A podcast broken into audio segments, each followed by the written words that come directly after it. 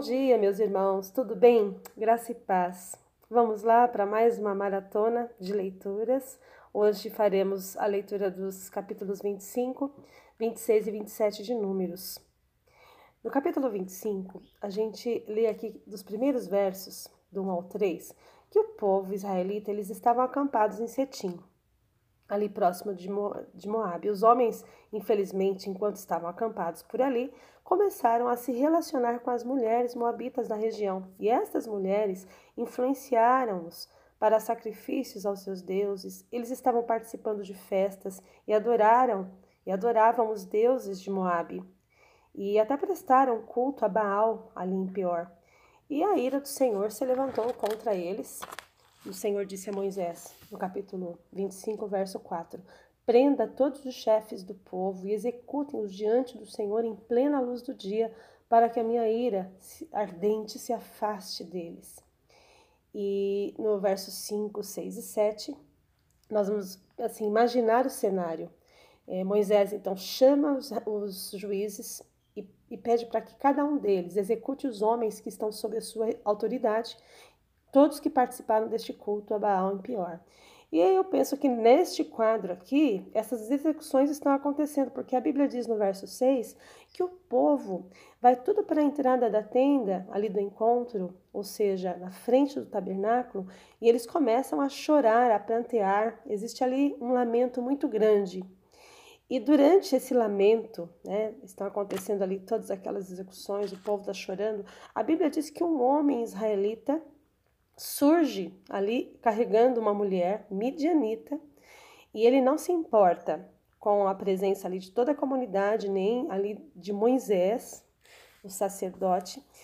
Ele não se importa e ele entra com aquela mulher para dentro ali da tenda. E, e a Bíblia diz que Finéias, ele era neto de Arão, filho do sacerdote Eleazar. Ele se levanta rapidamente e com a sua lança ele corre atrás deste homem e ao, ao jogar a lança, ele atinge os dois em um só golpe, ali na altura do estômago, e eles morrem. E a Bíblia diz que durante, enquanto isso estava acontecendo, uma praga estava atingindo o povo de Israel por conta da ira de Deus. E quando Finéas faz isso, a Bíblia diz que essa praga cessa na hora. Mas já tinham morrido ali 24 mil pessoas.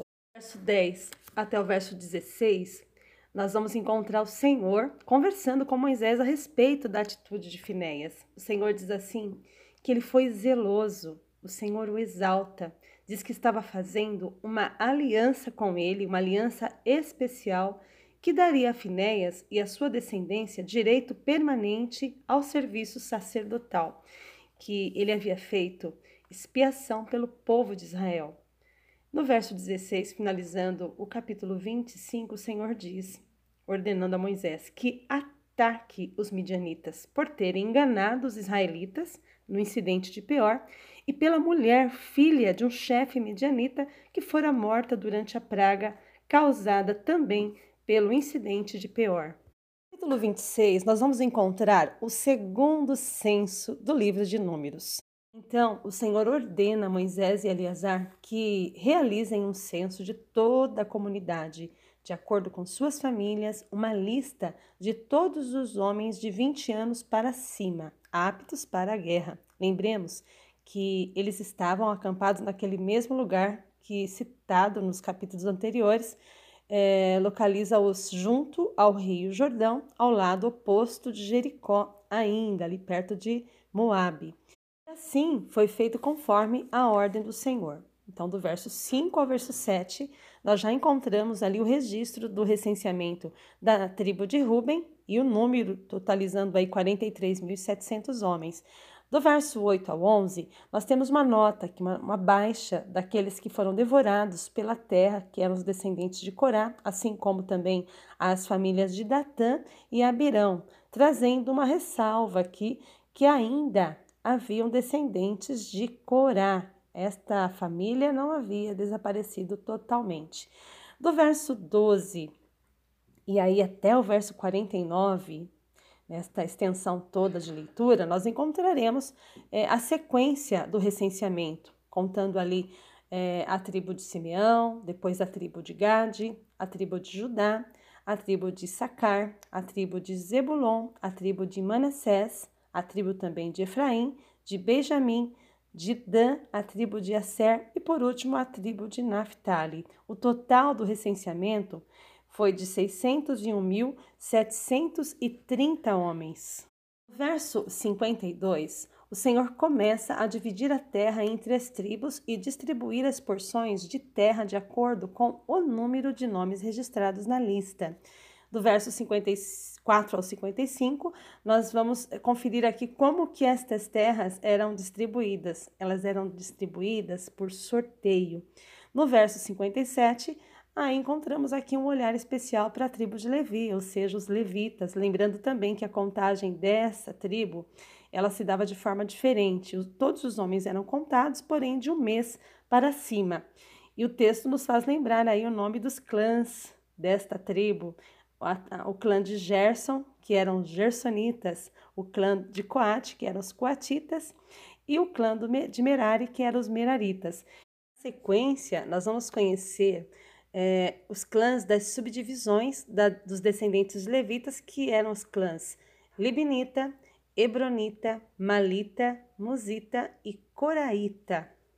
No verso 62, nós temos aqui o registro, é a totalização da contagem dos levitas, que era de, de 23 mil. Os levitas, porém, não foram incluídos no registro do restante dos israelitas, pois não receberam propriedades quando a terra foi dividida.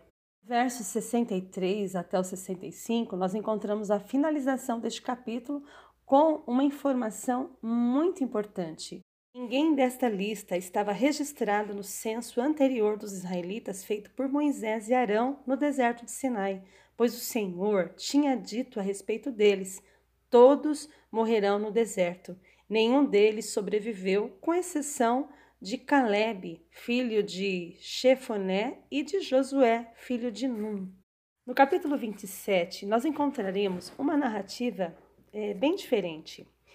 A Bíblia diz do verso 1 até o verso 7 que as filhas de Zelofiade, Maala, Noá, Ogla, Milca e Tirza, elas foram e se apresentaram ali a, a Moisés e a Eleazar e também aos líderes da tribo e de toda a comunidade lá na entrada da tenda do encontro. E elas disseram o seguinte: Nosso pai é, morreu no deserto. Não era um dos seguidores de Corá se rebelaram contra o Senhor, mas morreu por causa do seu próprio pecado e não teve filhos. Por que o nome do nosso pai deveria desaparecer de seu clã só porque ele não teve filhos? Deem-nos uma propriedade entre o restante de nossos parentes. Moisés leva esta causa ao Senhor e o Senhor responde, dizendo assim: A reivindicação das filhas de Zelofiade é justa, ou seja, é legítima. Dê a elas uma porção da terra entre os parentes de seu pai, a herança que teria sido entregue a ele. Dê as seguintes instruções ao povo de Israel: Se um homem morrer e não deixar filhos, passem a herança às filhas. Se elas também não tiverem filhas, é, transfiram a herança aos irmãos dele. Se ele não tiver irmão, deem a herança aos filhos do pai. E se o pai não tiver irmãos, deem a herança ao parente mais próximo de seu clã. Essa é uma prescrição definitiva para os israelitas, conforme o Senhor ordenou a Moisés. Vejam como estas mulheres fizeram a diferença verso é, 12, nós encontraremos uma narrativa que mexe um pouco com o nosso coração. O Senhor diz assim para Moisés: Suba a um dos montes de Abarim e olhe para a terra que dou ao povo de Israel. Depois de vê-la, você será reunido ao seu povo como seu irmão Arão, pois vocês desobedeceram às minhas instruções no deserto de Zim, quando a comunidade se rebelou vocês não demonstraram a minha santidade para ele junto às águas. Essas águas são aquelas de Meribá, em Cádiz, no deserto de Zim. Vejam a seguir, no verso 16, a resposta de Moisés ao Senhor. Ele diz assim: Senhor, tu és o Deus que dá fôlego a todas as criaturas. Por favor, indique um homem para ser o novo líder da comunidade. Dá a eles alguém que os guie aonde quer que forem e os conduza nas batalhas, para que a comunidade do Senhor não seja como ovelha sem pastor. E o Senhor diz para ele: ó, convoque Josué, o filho de Num, com quem está o Espírito, e coloque as mãos sobre ele.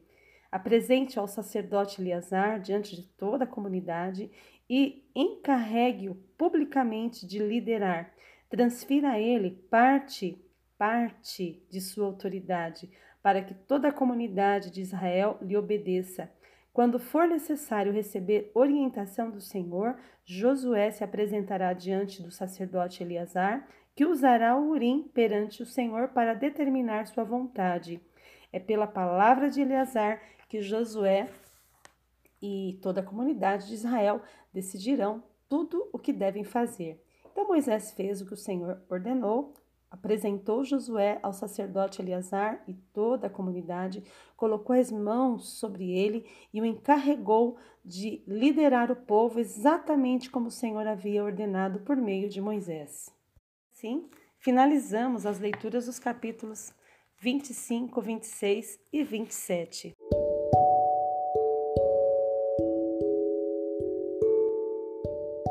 Gostaria de deixar na meditação dos irmãos, após a leitura desses três capítulos, é, algo a respeito da fidelidade de Deus. Nós podemos voltar lá no capítulo 23 de Números, o verso 19, que diz: Deus não é homem para que minta, nem filho de homem para que se arrependa. Acaso ele fala e deixa de agir? Acaso promete e deixa de cumprir? Pois bem, irmãos, nós estamos conhecendo aqui nas narrativas, principalmente dessas últimas três, que o povo, eles não eram surpreendidos por Deus, não. Eles sabiam que se desobedecessem, eles seriam punidos.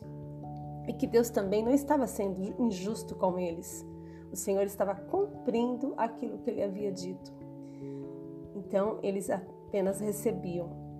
Moisés, por exemplo, quando foi chamado para subir ao monte, onde ele veria a terra mas não entraria por conta da sua desobediência, porque o Senhor disse que ele não entraria.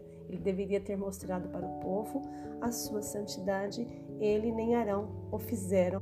Tanto, nenhum dos dois entraram na terra prometida, saboreando as promessas deixadas por Deus. Que com Deus não se brinca e que nós devemos, como Oséias no capítulo 6, versículo 3 diz, prossigamos, né, conheçamos e prossigamos em conhecer o Senhor. E isso significa ler a palavra, guardar a palavra, mas, sobretudo, né, colocá-la em prática no nosso dia a dia. Talvez seja a tarefa mais difícil, mas que se nós orarmos, nós vamos conseguir, porque o Senhor diz que Ele opera em nós tanto o querer quanto o efetuar. Então, Ele faz com que queiramos e nos ajuda a realizar a Sua vontade. Então, tá mais fácil. O segredo é a entrega. Entregue a sua vida ao Senhor. Confie nele, né? Confia nele e ele tudo fará. Nós temos, irmãos, tudo ao nosso favor. Que Deus possa abençoar o seu coração, fortalecer a sua vida. E fique firme conosco. Espero vocês amanhã para continuarmos essa leitura já com o coração apertado, porque estamos chegando já no finalzinho desta leitura. Um grande abraço.